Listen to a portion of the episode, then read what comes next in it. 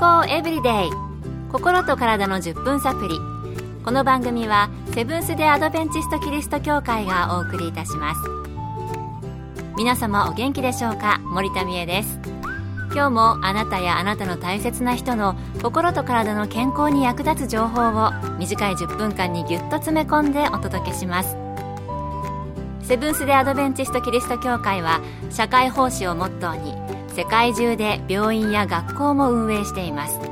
日本でも東京神戸沖縄の3カ所の病院をはじめ福祉施設などの運営を通して皆様の健康と医療福祉の発展に携わってまいりました。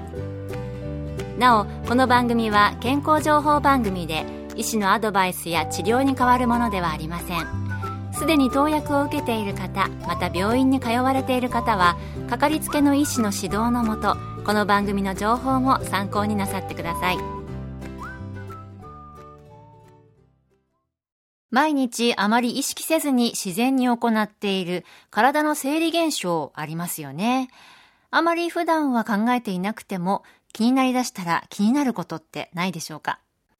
今日はそんな事柄を2つ取り上げてお送りしたいと思います。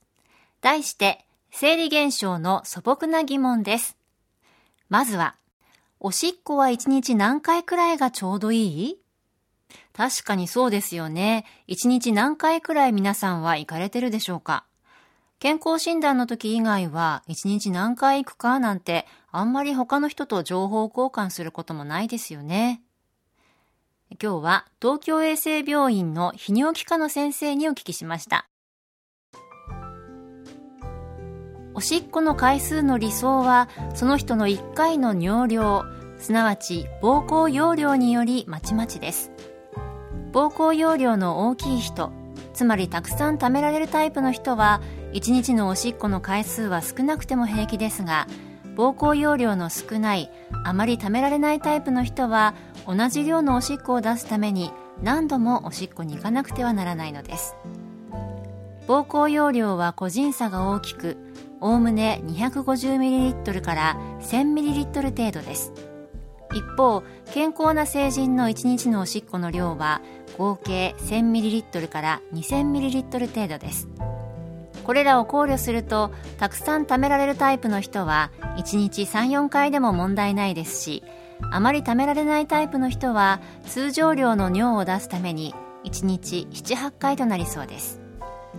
十分貯められるのに1日10回以上も行くのは水分の取りすぎなどによる多尿でしょうしあまり貯められないのに1日34回しか行かないのは尿量が少なく脱水や腎機能の低下が心配です。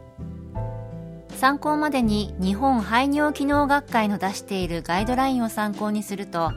朝起きてから夜寝るまでの間8回以上夜寝ている間1回以上尿をしている場合に頻尿と捉え起きている間15回以上寝ている間4回以上尿をしている場合を重症の頻尿と捉えて良さそうです。ということでした。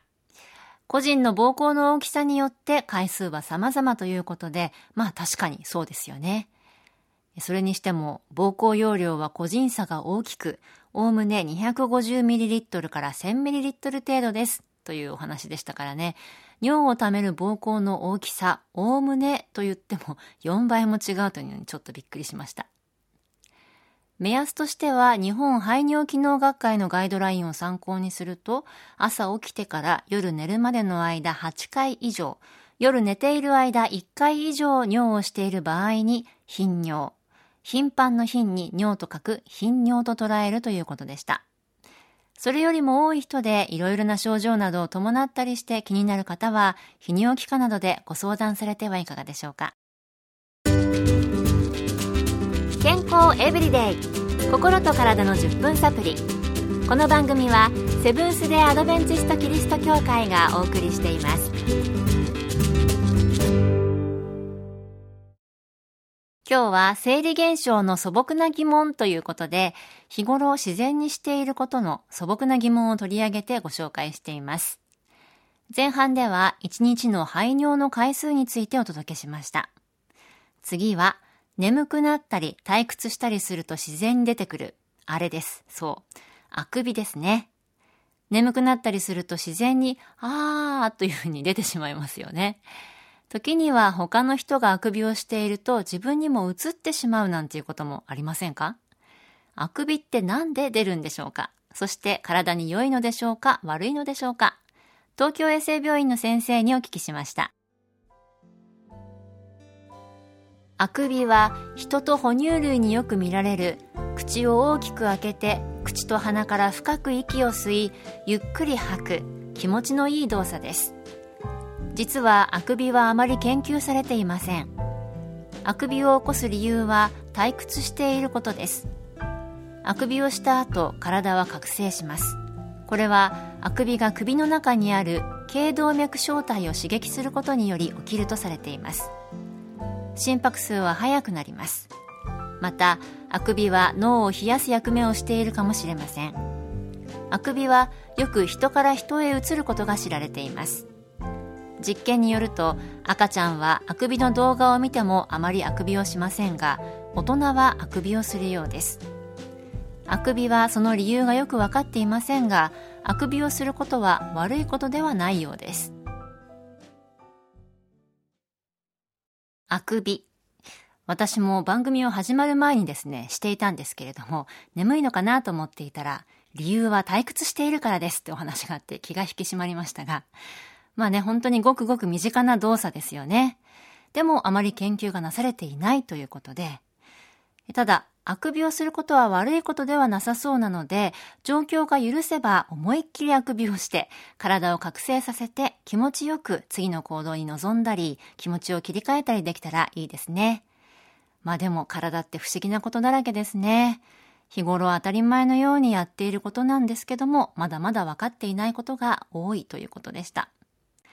体のこと、健康のこと、病気のことなど正しい知識を持って賢く正しく行動できたらいいですね。この番組でもそんなお手伝いができたら嬉しいです。あなたも体や健康に関する疑問などございましたらメールやお便りなどでぜひお寄せください。今日の健康エブリデイいかがでしたか？ここで千葉国際協会があなたに送る脂質異常症についての健康セミナーと菜食料理講習会のお知らせです。定員40名健康セミナー菜食料理講習会ともに参加費は無料。講師はこの番組でもおなじみの東京衛生病院健康教育科課長で栄養学博士の中本恵子先生。日時は9月16日午前10時から。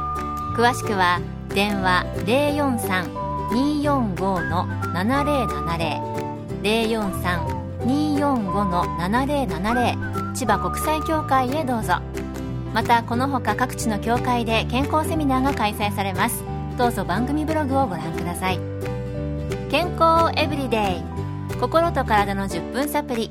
この番組はセブンス・デ・アドベンチスト・キリスト教会がお送りいたしました。それではまた。Have a nice day!